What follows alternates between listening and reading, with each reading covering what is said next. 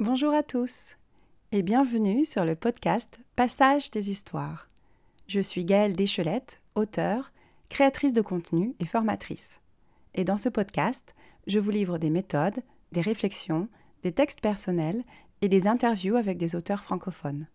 Tout cela dans le but de parler de l'écriture et des différentes façons d'envisager cet artisanat des mots. Je lis et j'écris depuis toute petite, mais j'ai réellement renoué avec l'écriture de fiction en 2014. Depuis, j'ai auto-publié deux romans et je termine la rédaction d'un troisième. Je crée du contenu informatif et parfois drôle pour différents médias, journaux en ligne, vidéos. J'ai également suivi et animé de nombreux ateliers d'écriture créative et je publie des billets sur mon blog ainsi que des fragments de mes écrits sur Instagram. Vous retrouverez toutes les informations dans la description.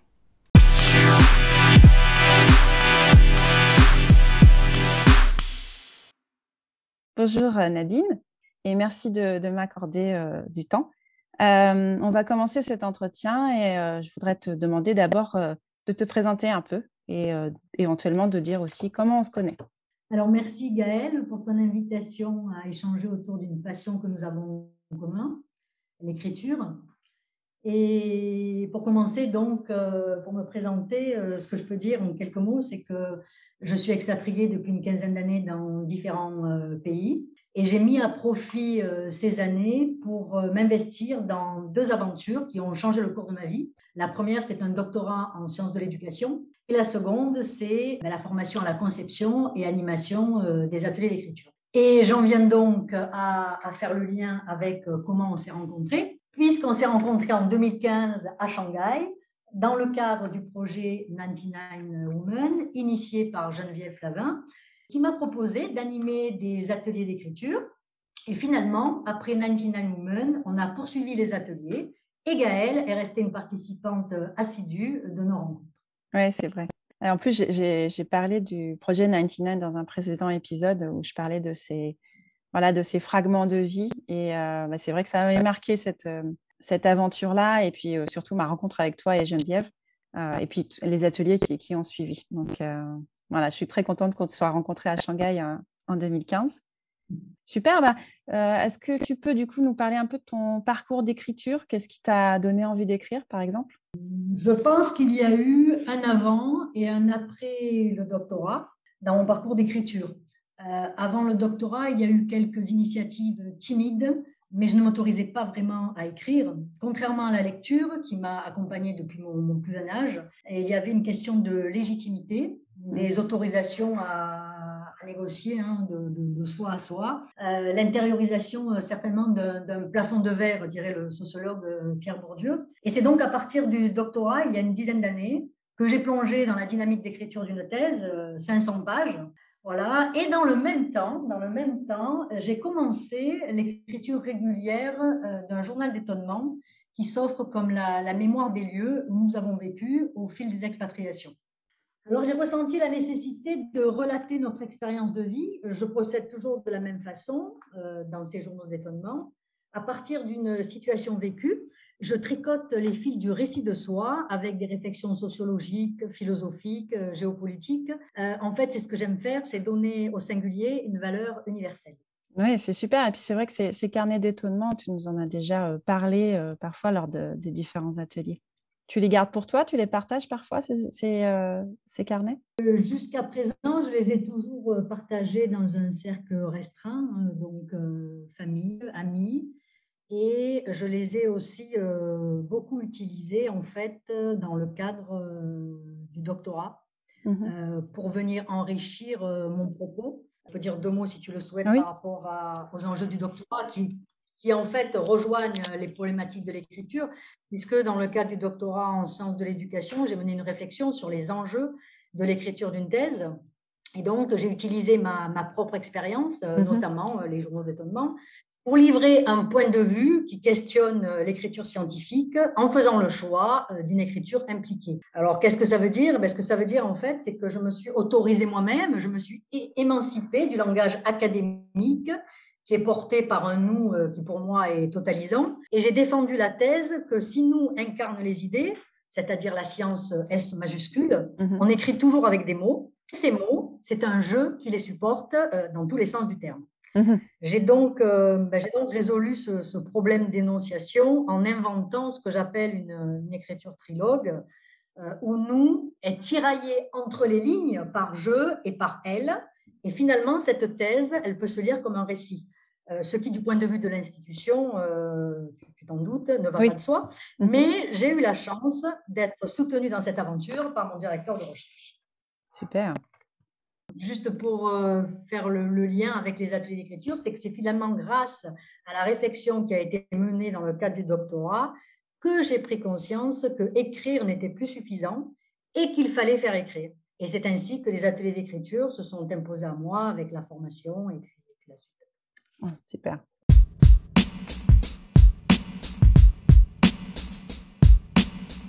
On va parler plus de ton univers littéraire, si tu veux bien. Un livre, par exemple, que tu aurais, que tu aurais préféré, ça peut être ton livre préféré de, de tous les temps ou, le livre préféré du moment, si tu veux bien. Alors en fait, je ne sais pas si on peut parler d'un livre que je préfère, mais euh, comme le dit Pierre Bayard, euh, que nous avons déjà exploré lors des ateliers, euh, qui est psychanalyste, professeur de littérature, il y a les, livres constitutifs de notre bibliothèque mhm. intérieure. Et pour moi, en fait, ces livres sont deux classiques. Les Justes de Albert Camus et La condition humaine d'André Malraux, que j'ai lu quand j'avais 15 ans et, qui ont véritablement bouleversé mon, rapport au monde. Et c'est vrai qu'à 15 ans, tu es auto-centré sur l'apprentissage de ta liberté. Et voilà que je découvre que quelque part, dans des pays fascinants d'exotisme, hein, la Chine, la Russie, des hommes étaient prêts pour mourir pour leurs idées de liberté. Mm. Et ça a vraiment, vraiment été une prise de conscience euh, très violente pour moi. Donc, je ne sais pas si on peut parler de livre préféré, mais en tous les cas, c'est vraiment là un livre constitutif, De, mon rapport au monde. Et c'est vrai qu'avec toi, on a, beaucoup évoqué euh, les livres des autres, euh, même en, atelier d'écriture. Euh, c'est ce que j'avais aimé, mais ça, on en parlera peut-être plus tard sur comment tu travailles sur ta bibliographie à chaque atelier. Et je me souviens, enfin, j'ai replongé dans les notes des ateliers et c'était peut-être un atelier auquel je n'avais pas participé, mais j'ai revu les participations, des, enfin, les textes des participantes où on parlait des livres qu'on n'avait pas lus. Euh, ou des livres qui n'existaient pas. Et on écrivait, on, écrivait des livres qu'on n'avait pas lus ou qui, n'existaient pas. Et tout ce travail autour de la littérature aussi, c'est ce qui fait aussi une des particularités de tes ateliers. Donc, euh, je suis très contente qu'on puisse en parler en détail euh, aujourd'hui. et sinon, est-ce que tu as un, auteur que tu préfères? Alors, ben, écoute, la deuxième fois que j'ai senti, que j'ai ressenti un tsunami intérieur lié à mes lectures, c'est quand j'ai lu Annie Ernaux, mmh. particulièrement son livre Les années, euh, où à partir de photographies en fait intimes, elle raconte euh, une époque dans laquelle elle a vécu, par à peu près des années 40 euh, jusqu'aux années 2000, et elle adapte en fait, elle adopte en fait un point de vue historique, sociologique et politique pour nous interpeller sur sa condition de femme. Mais ce qui fait la force de son récit, c'est qu'elle n'écrit pas au nom de jeu, elle s'incarne dans elle, on, nous, et, et finalement donc son récit de vie devient un récit collectif auquel on peut toutes s'identifier et qui résonne bien sûr avec l'engagement féministe de Simone de Beauvoir. Mhm. Oui, c'est vrai que c'est enfin, quelqu'un que j'ai découvert grâce à toi et, euh, je te remercie parce que c'est vraiment euh, un, auteur que, que j'apprécie pour son, pour son engagement en littérature et aussi euh, son engagement politique. Hmm. Super. et est-ce qu'il donc il y aurait d'autres livres qui t'ont marqué ou qui auraient pu particulièrement influencer ton écriture, la façon dont tu écris toi-même? Alors oui, écoute, je pense déjà sans hésiter l'œuvre de Marguerite Duras, pionnière du nouveau roman. Mhm. C'est vrai que dans ma pratique d'écriture, je suis très influencée par le nouveau roman qui place le langage comme seul référent du récit. Euh, toi, bon, qui participe donc aux ateliers depuis quelques années, tu peux, tu peux évaluer à quel point la question du langage, pour moi, est, vraiment euh, est vraiment essentiel euh, dans, la question de, l'écriture, hein, puisque c'est toujours la question d'écrire avec des mots et non mm. pas avec, euh, avec des idées. Donc euh, voilà, le, langage qui est le seul référent du récit. Mais le nouveau roman, donc ce qui est intéressant pour moi, c'est que ce récit ne raconte rien. Et, Marguerite Duras, elle excelle dans l'art de ne rien raconter avec des protagonistes insaisissables, des mm-hmm. intrigues hermétiques, hein, que ce soit dans le, ravissement de l'Holstein, Moderato Cantabile, Indiason. Bon, le lecteur, il est toujours condamné à chercher la clé du récit. Mhm. Donc c'est vrai, donc l'œuvre de Marguerite Duras, Et après, sinon, j'aime beaucoup aussi notre auteur, en fait, euh, qui donne le tempo avec des, des, phrases très étirées, qui bousculent la syntaxe et la ponctuation. C'est Maëlys de Kerangal. Qui, euh, qui, en plus euh, est très intéressante de mon point de vue parce qu'elle a le talent d'installer le lecteur dans des univers professionnels en utilisant des lexiques très techniques. Donc, que ce soit réparer les vivants, un chemin de table, naissance d'un pont qu'il faut absolument lire, hein, ou, ou, un monde à portée de main.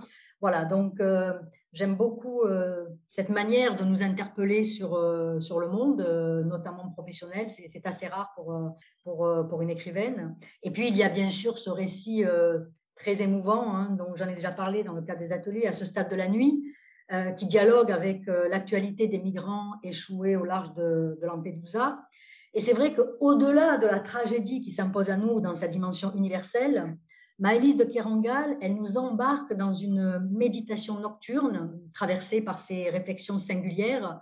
Et cela, ça résonne particulièrement avec ce que j'aime faire quand j'écris, puisque, comme je le disais précédemment, la question pour moi est toujours de relier le singulier à l'universel. Mmh alors finalement, bon, euh, ma sensibilité littéraire, on peut dire qu'elle s'épanouit entre deux pôles qui sont assez irréconciliables, hein, euh, parce qu'il y a le courant d'un côté du nouveau roman qui refuse de représenter le monde, et puis il y a le courant réaliste hein, qui au contraire, se construit dans la représentation du monde. Voilà. Mhm. Mais bon, on, va dire que là, comme ça, ça paraît très réducteur, bien sûr, de ne citer comme ça que quelques auteurs, quelques livres, parmi tous ceux aussi qui, m'habitent depuis tant d'années, et puis surtout de me limiter à la, à la littérature française, hein, puisque bien sûr, il y a aussi tous ces autres auteurs et auteurs euh, étrangers, notamment du côté de la littérature américaine. Bon, alors deux géants pour ne pas les citer, euh, Hemingway et Fitzgerald, mais également deux auteurs dont j'aime euh, parler dans le cadre des ateliers euh, que tu connais, qui sont euh, Jack McInerney et Brett Easton Ellis, euh, qui sont deux auteurs emblématiques de la société américaine des années 80. Et j'aime particulièrement en fait le, ton grinçant et, désabusé qui, qui, sont leurs leur marques de fabrique. Mhm. Sans te voir et sans te connaître personnellement, je pense qu'on te connaît un peu mieux en tant qu'auteur et en tant que même lectrice en, en partageant ces lectures-là. Donc très bien, merci de nous avoir fait découvrir un peu de ton univers littéraire.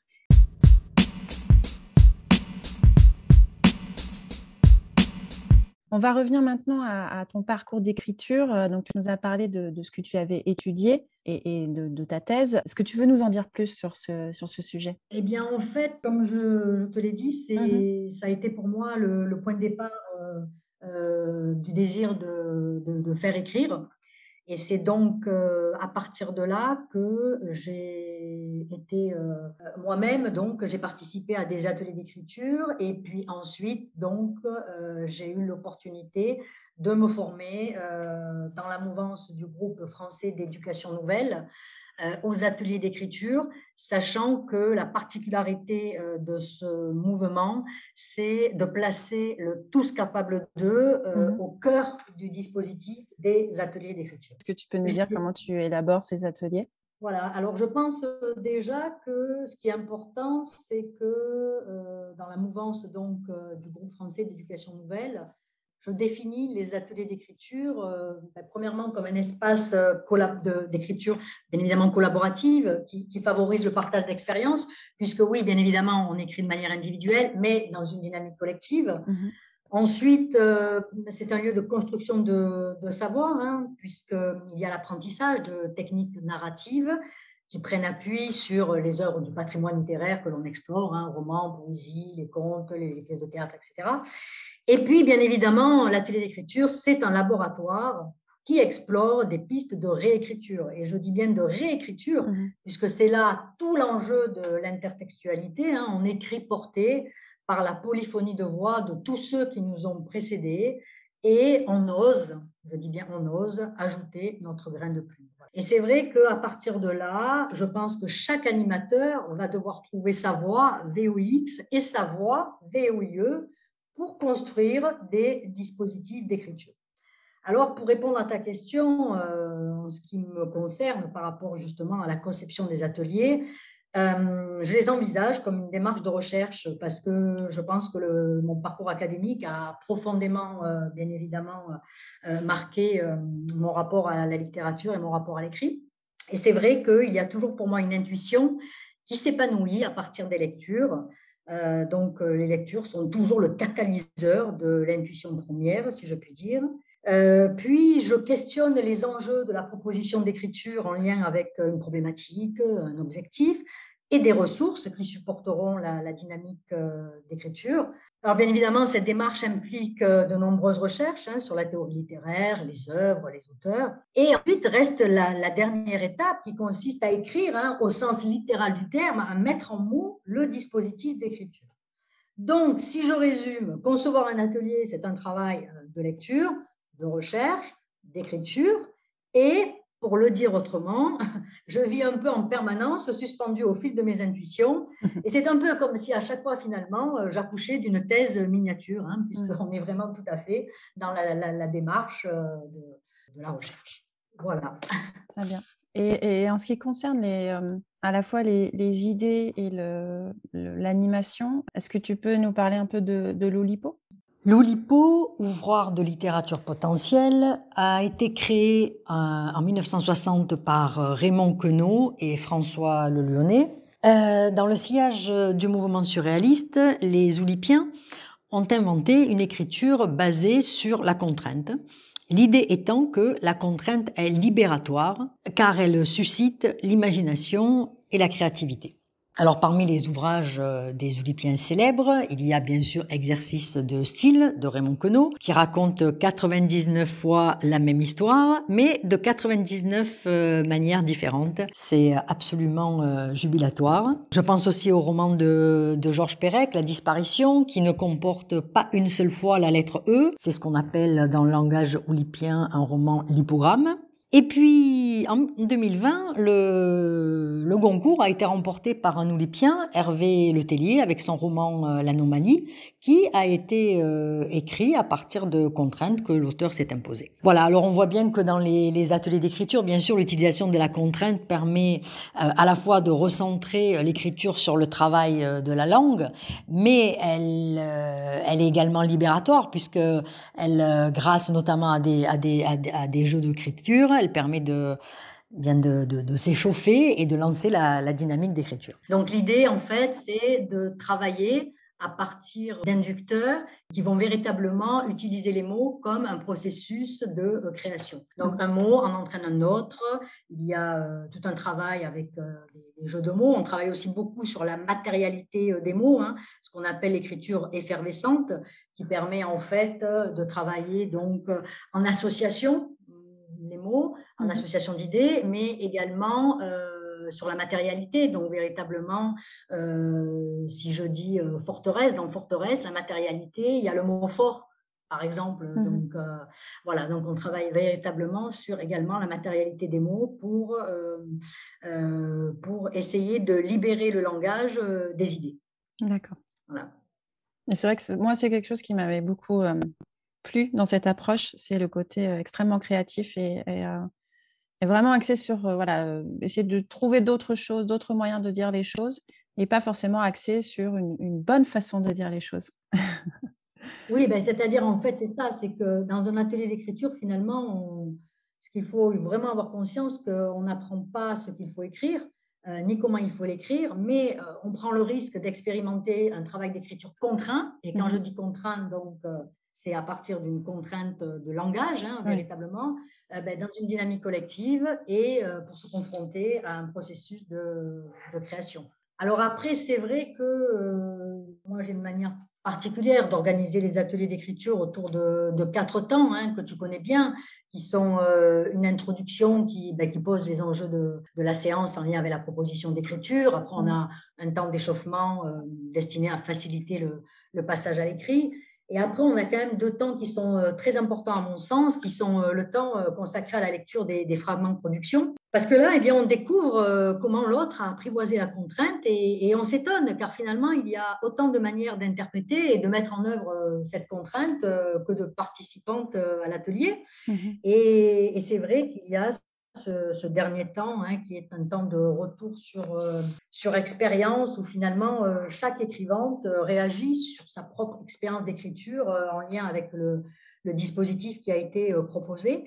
Mais je pense que, pour moi, s'il n'y a pas cette progression donc, dans la construction de l'atelier, avec après, bien évidemment, une contrainte qui est vraiment basée sur la, dynamique de la langue. Je pense que c'est quand même très difficile, à mon sens, d'écrire soi-même et encore plus de faire écrire. Bien sûr.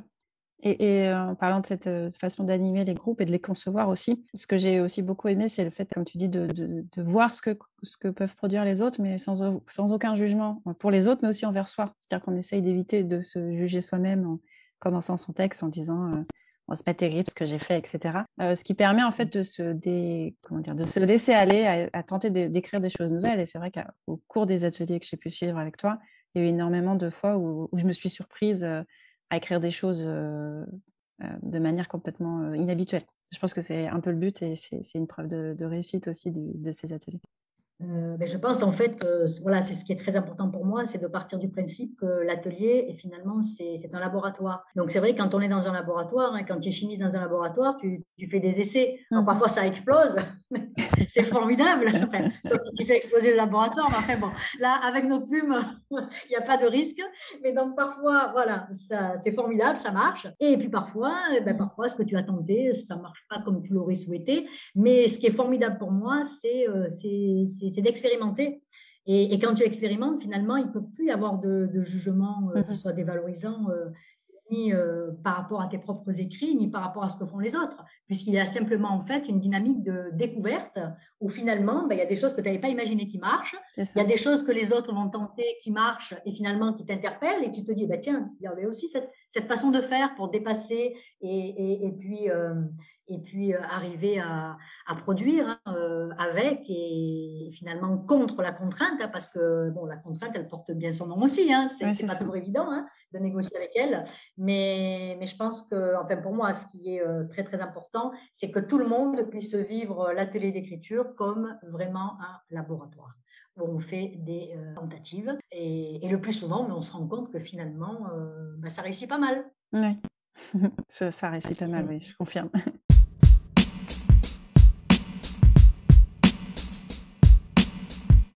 Donc pour en finir avec les ateliers, euh, j'avais une question sur le fait que tu vis maintenant euh, plus en Chine. Euh, et puis il y a eu en 2020, comme tout le monde le sait, le Covid.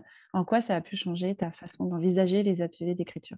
Alors écoute, ça a été pour moi un grand moment de solitude, si je puis dire, hein, parce que la période Covid bah, a correspondu à finalement être privé hein, de, de, ce lien en présentiel, en tous les cas, avec les ateliers, euh, ben, du fait déjà que j'avais quitté la Chine et que je ne pouvais pas relancer une dynamique en présentiel, mmh euh, donc euh, hors, de, hors de la Chine. Et, et surtout, ça m'a finalement aussi beaucoup questionné parce que la solution, que je ne regrette absolument pas, a été de se retrouver un peu en lien avec toutes celles qui étaient en Chine ou ailleurs et de continuer des ateliers donc en ligne.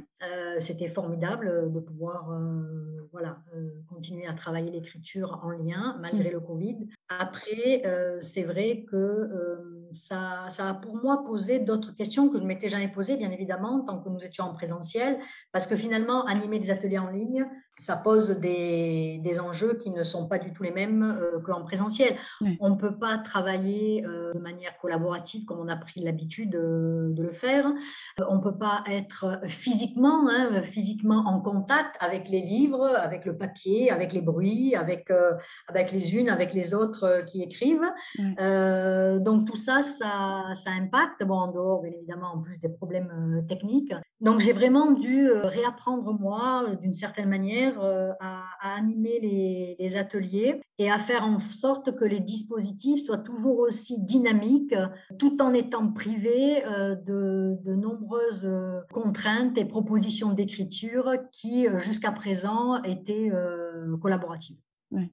Oui, c'est vrai que ça. Enfin, autant j'ai apprécié de pouvoir faire ces ateliers en ligne avec toutes, vous toutes, Autant je pense qu'au niveau organisation, ça, a forcément été euh, plein d'embûches que tu as brillamment euh, dépassées, mais euh, ça a dû poser des questions en termes de logistique, mais aussi en termes d'organisation et de trouver des idées qui fassent que ça, ça, roule malgré tout.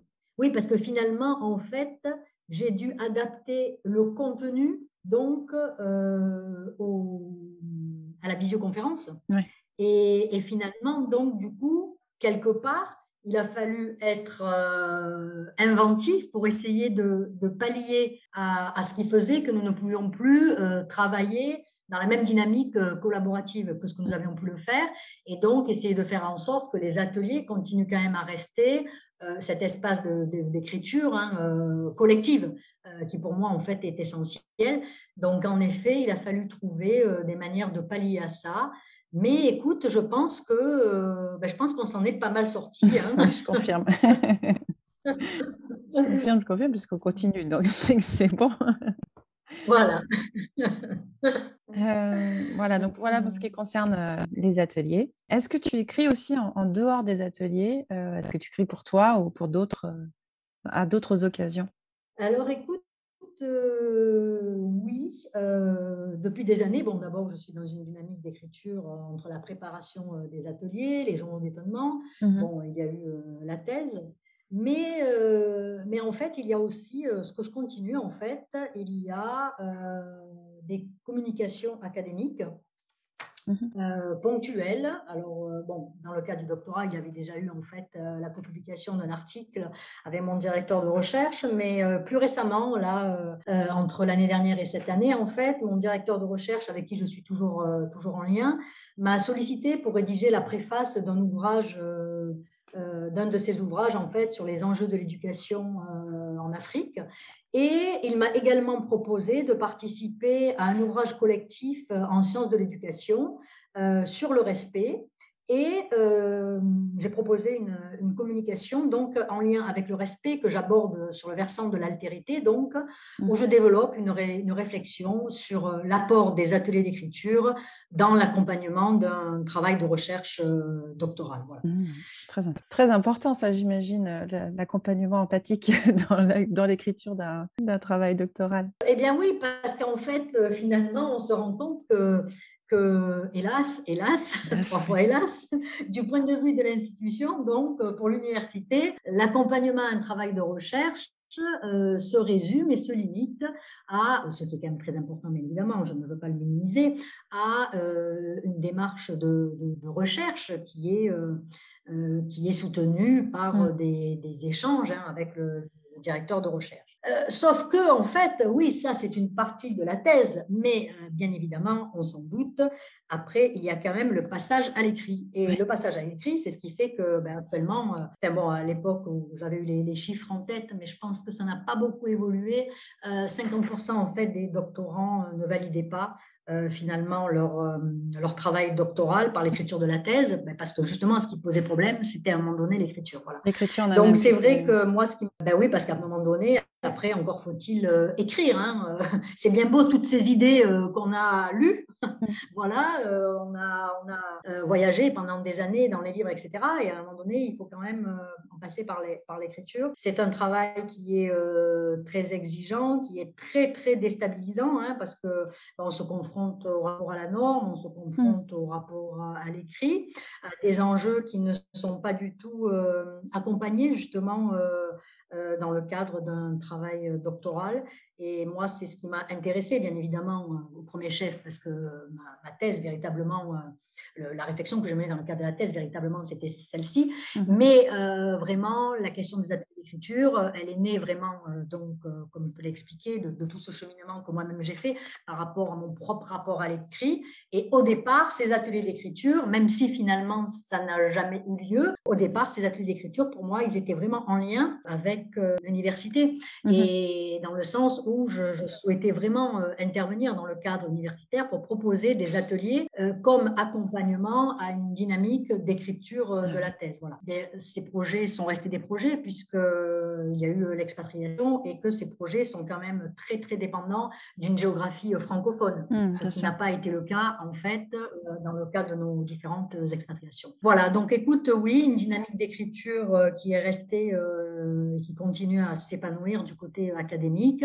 En ce qui concerne la publication d'écrits euh, hors cadre académique, pour l'instant, ce n'est pas vraiment à l'ordre du jour, même s'il y a toujours pour moi un travail euh, d'écriture que je fais, ou dans le cadre des journaux d'étonnement, ou même dans le cadre en fait d'un récit de vie euh, que j'ai entrepris depuis l'année dernière. Ah, intéressant. Est-ce que tu peux nous en dire plus? Bah, En fait, c'est un des récits de vie que j'ai commencé à écrire et qui se présente de la même manière que j'aborde en général l'écriture, c'est-à-dire un, un lien, si tu veux, toujours, qui fait qu'à partir d'une expérience de vie singulière, euh, un peu dans la démarche de Annie Ernaux et de bien d'autres, hein, à partir mhm. à partir d'une démarche de vie singulière, on arrive à, euh, à interpeller sur euh, quelque chose qui touche l'autre, qui touche le lecteur. Donc, on arrive à relier avec une, une dimension plus universelle hein, sur, ben, sur un certain nombre ben, de, de, choses qui nous, qui nous émeuvent hein, dans mhm. la vie, qui font que euh, que, que, que, la vie, ce n'est pas un long fleuve tranquille, et qu'à partir de nos expériences, justement, on peut arriver à se reconnecter euh, avec ce, qu'il faut, ce qui fait écho et ce qui résonne dans l'autre, et que finalement, un récit de vie, ça peut devenir un récit collectif. Voilà. Donc c'est vrai que j'aborde mon travail de, de, de, cette manière, et c'est vrai que c'est important aussi pour moi, parce que c'est d'abord un travail euh, de mémoire, par rapport à mon propre vécu, mais également d'une certaine manière un travail d'archivage. Parce que quand on vit comme, euh, ben, comme, je vis depuis, euh, depuis de nombreuses années dans le cadre de l'expatriation, euh, c'est important aussi pour moi de me reconnecter à l'avant-expatriation et de me projeter aussi quelque part dans mon vécu, dans un après-expatriation. Voilà, quelque chose qui, qui fait que euh, on ne serait pas simplement entre parenthèses dans une expatriation, mais voilà, il y a tout un autre vécu euh, qu'il faut euh, relier par rapport à, à, ces années où on est un peu, un peu je dirais, à distance hein, par rapport mmh à, un lien avec, avec d'autres formes de d'autres formes de vécu. D'accord, super. Ça, c'est un projet est très intéressant et j'imagine de longue haleine. Oui.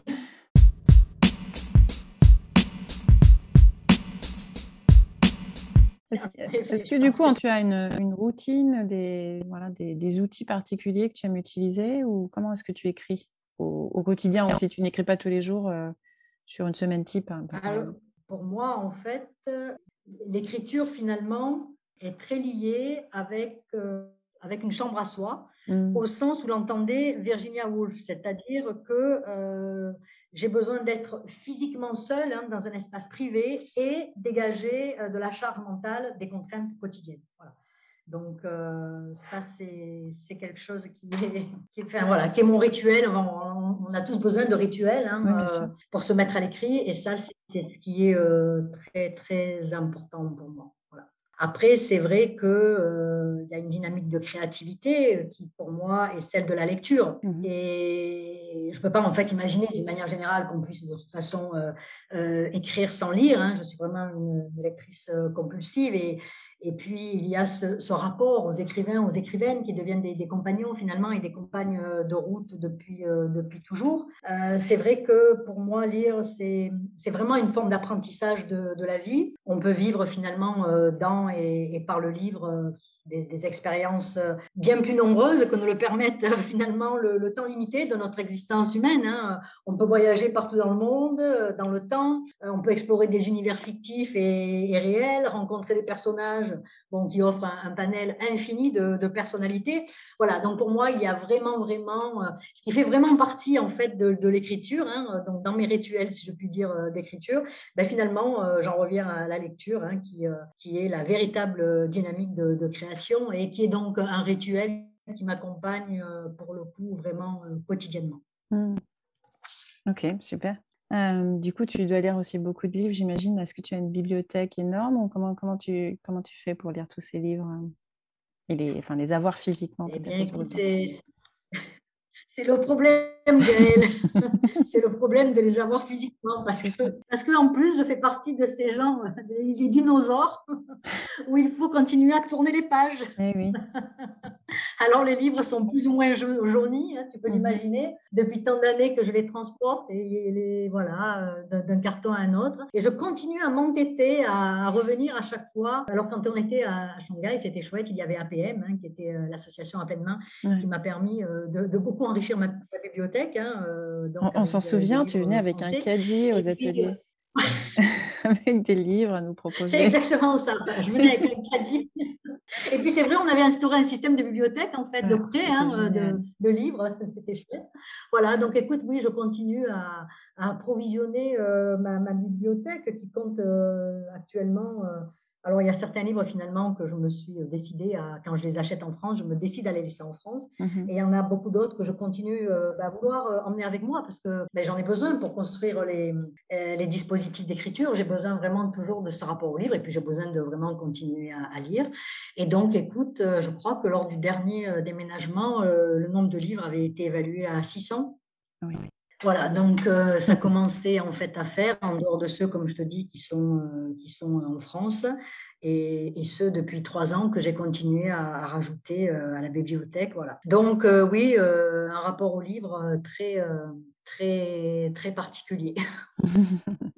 ok, je comprends. Est-ce que tu voudrais rajouter quelque chose sur ta routine, des outils que tu utilises, des, des références Est-ce que tu travailles plutôt le matin ou plutôt au gré de, de ton emploi du temps?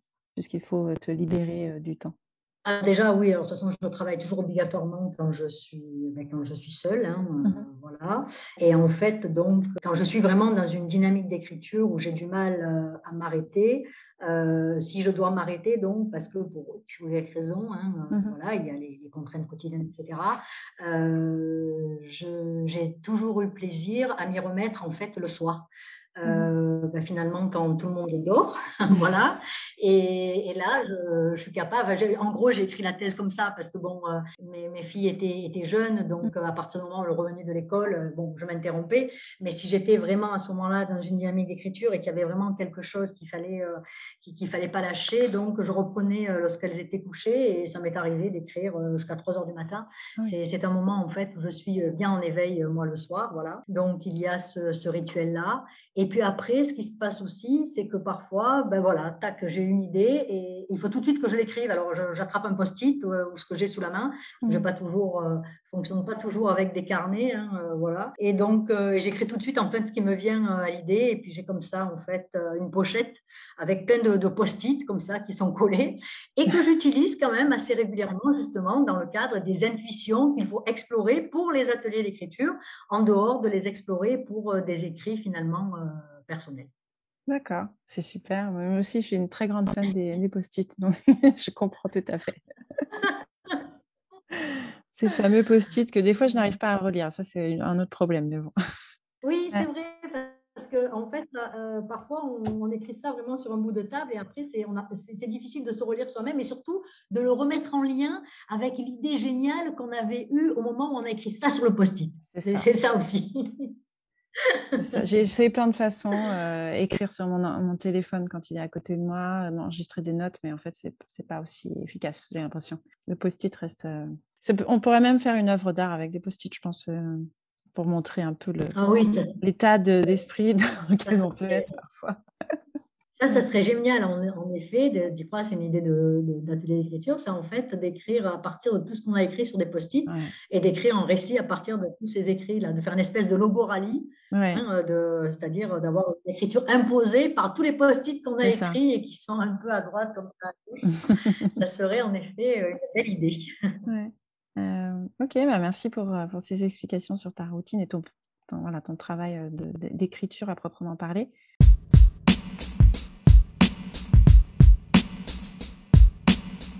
Tu nous as parlé de, donc, de ta thèse, des textes qui sont publiés. Est-ce qu'il y a d'autres travaux autour de l'écriture et, surtout, est-ce qu'on peut se les procurer ou est-ce qu'on peut te lire en fait?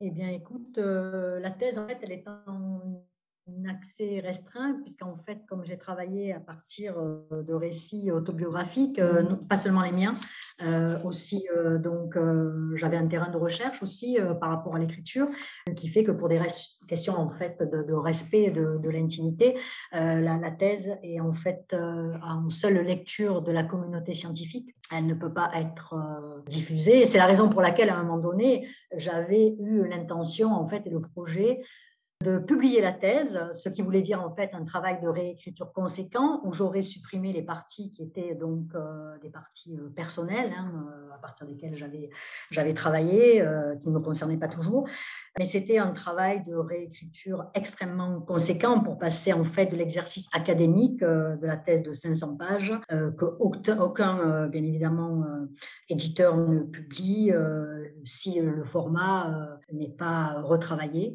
Et donc euh, voilà, donc euh, j'avoue que je... le travail d'écriture était déjà extrêmement exigeant et refaire un travail de réécriture, j'ai été assez euh, dissuadée par, par cet effort. Donc voilà, on ne peut pas avoir accès à la thèse hors communauté scientifique. Et après, sinon, les autres, bah, les autres articles académiques, ce sont des articles en fait qui sont, bah, qui sont disponibles dans le cadre des, des publications académiques en sciences de l'éducation. Ok. Très bien. Est-ce qu'il y a d'autres pratiques qui ont influencé ou nourri ton écriture en dehors de la, de la lecture et de la pratique des ateliers d'écriture en, eux-mêmes?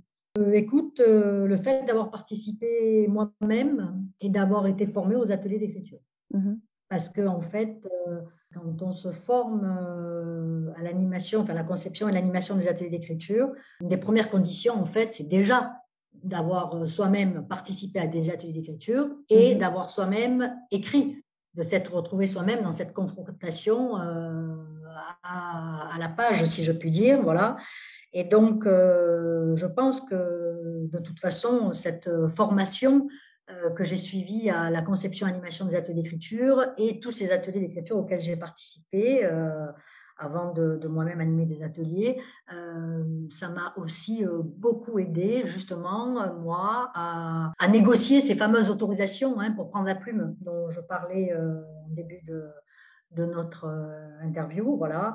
Donc, ça m'a permis justement de, me libérer, moi aussi, et et, de, plonger dans un travail d'écriture qui m'intéresse toujours autant quand quand il s'agit de travailler à partir, euh, à partir des mots. Mmh Dérouler finalement en fait le récit à partir des mots et c'est ce que je fais aussi pour moi quand j'écris parfois. Voilà, je pars. Euh, j'ai pas toujours en fait euh, l'intention d'écrire ce que je veux écrire. Je dirais même que souvent j'écris autre chose que ce que je pensais écrire. Voilà. Donc c'est toujours la question de partir, de partir des mots.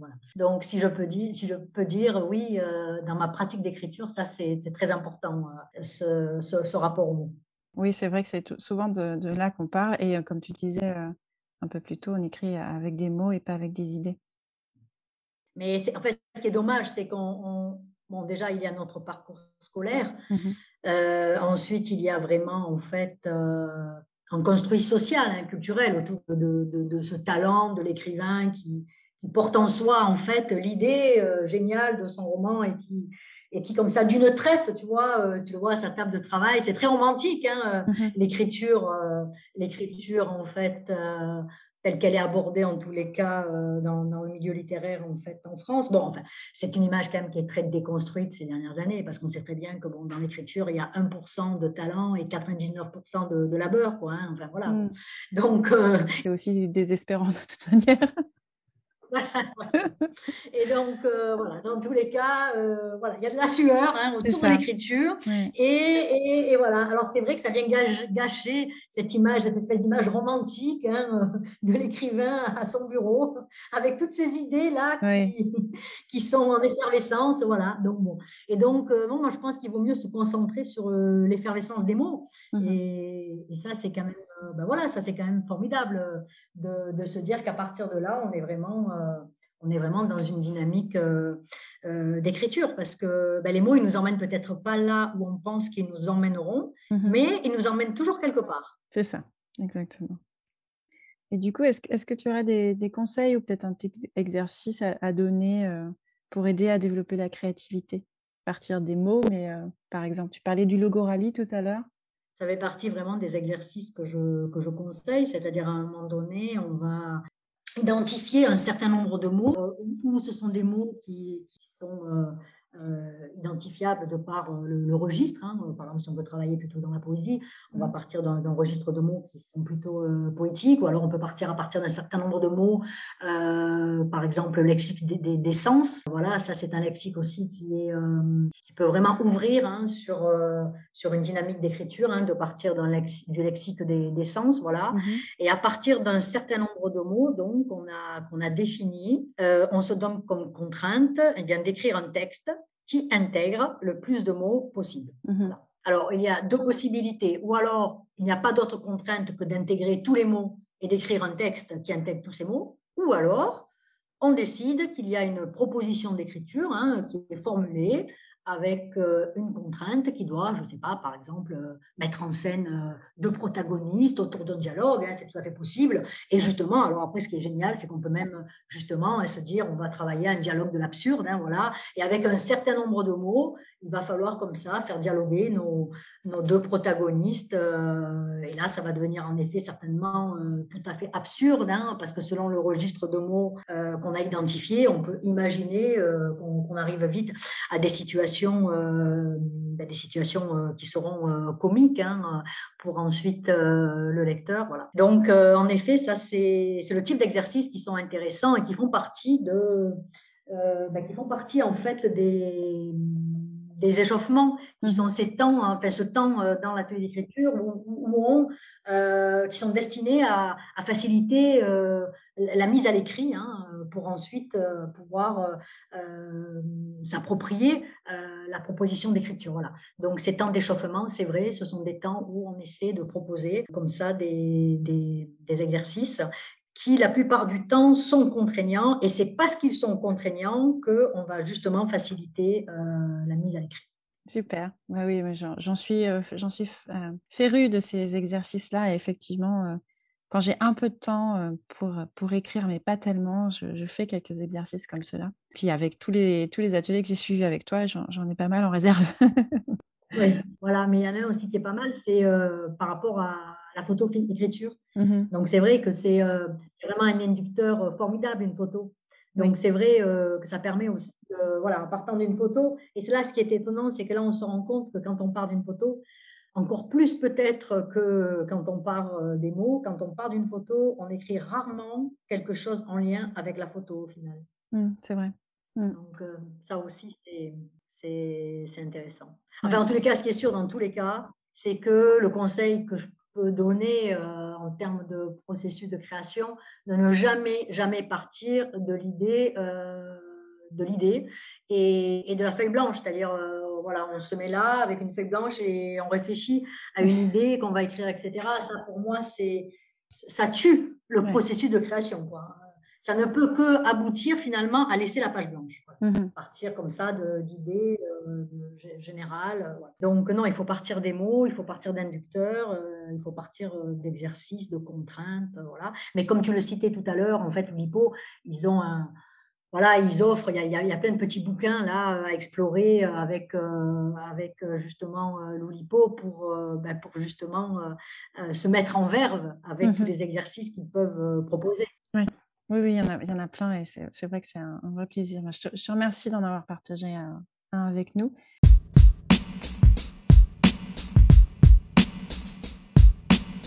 Est-ce que tu as d'autres projets en cours dont tu n'as pas encore parlé euh, ou que tu aimerais mentionner? J'espère que également il y aura la possibilité pour moi de reprendre aussi une activité euh, d'atelier en présentiel. Oui, bien sûr.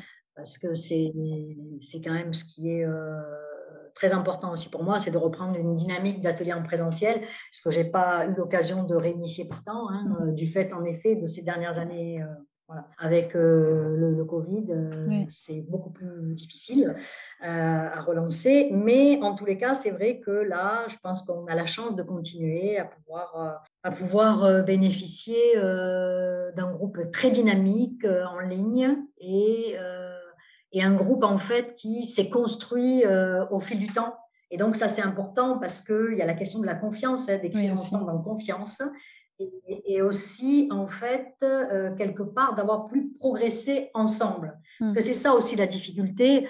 Et c'est dans ce sens-là aussi que, que j'aimerais euh, relancer des ateliers en fait en présentiel. Parce que déjà, c'est difficile de construire un nouveau groupe en présentiel, parce qu'il faut justement une dynamique de groupe hein, qui, puisse justement se mettre en place. Mais je pense que c'est encore plus difficile d'initier des ateliers d'écriture en ligne avec des personnes qu'on ne connaît pas. Mmh. J'imagine. Oui, des, des, parfaits inconnus, je pense que ça serait compliqué. Peut-être un mot, un mot de la fin. Oui, donne-nous le mot de la fin. Et, ben, je voulais dire que, que l'écriture, c'est toujours une question d'émancipation. Euh, émancipation par rapport à la norme, émancipation par rapport à sa propre histoire de vie. Euh, je le répète, il y a des autorisations à prendre et surtout des rapports de force à transformer. Et finalement, à une époque où on parle beaucoup de, de, de résilience, j'aimerais parler de, résistance, parce que je pense que l'atelier d'écriture, c'est un de ces espaces de résistance euh, qui invite à, s'émanciper euh, des prêts-à-penser et, surtout à vivre la langue comme un espace de rencontre euh, plutôt que d'exclusion. Et, l'écriture, disaient mes formateurs, doit être un bien partagé et accessible à tous. Elle ne doit pas rester l'apanage d'une classe culturelle initiée à la littérature. Hein, je le répète, nous sommes tous capables d'écrire, euh, car comme disait le poète Kabir, là où vous êtes se trouve la porte d'entrée. Et c'est cette porte d'entrée que les ateliers d'écriture vous invitent à ouvrir. Et votre porte, euh, n'oubliez pas, elle est là où vous êtes. Voilà, je pense que c'est toujours important de rappeler cela. Oui, c'est vrai de, rappeler cet espace de liberté et effectivement la capacité qu'on a à se donner l'autorisation euh, plutôt que d'attendre qu'on nous la donne ou, à la demander à d'autres et d'utiliser nos mots. Et à partir de soi. Oui, c'est ça, à partir de soi. Le changement, il vient à partir de soi. Merci pour ce beau mot de la fin. Merci Gaëlle. voilà, donc euh, on, a, vraiment euh, partager et échanger autour de cette passion commune. Ouais, L'écriture, euh, je t'en remercie encore. Merci à toi. Avant de finir, je voulais vous remercier pour votre écoute attentive et vos retours. Je vous rappelle que vous pouvez me contacter en me laissant un message vocal sur la plateforme Encore. D'ailleurs, n'hésitez pas à vous abonner à ce podcast pour ne manquer aucun épisode, à lui donner une note ou à le transférer à vos proches si vous pensez que cela peut leur être utile. Vous pouvez également me contacter sur Instagram à passage.d.histoire ou bien sur Facebook ou LinkedIn sous le nom Passage des Histoires. Et également me soutenir sur Patreon. Je vous mets tous les liens dans la description. Enfin, si vous avez une idée, un projet ou une question, contactez-moi et profitez d'une session découverte gratuite. Merci de votre écoute et je vous dis à bientôt pour un prochain épisode.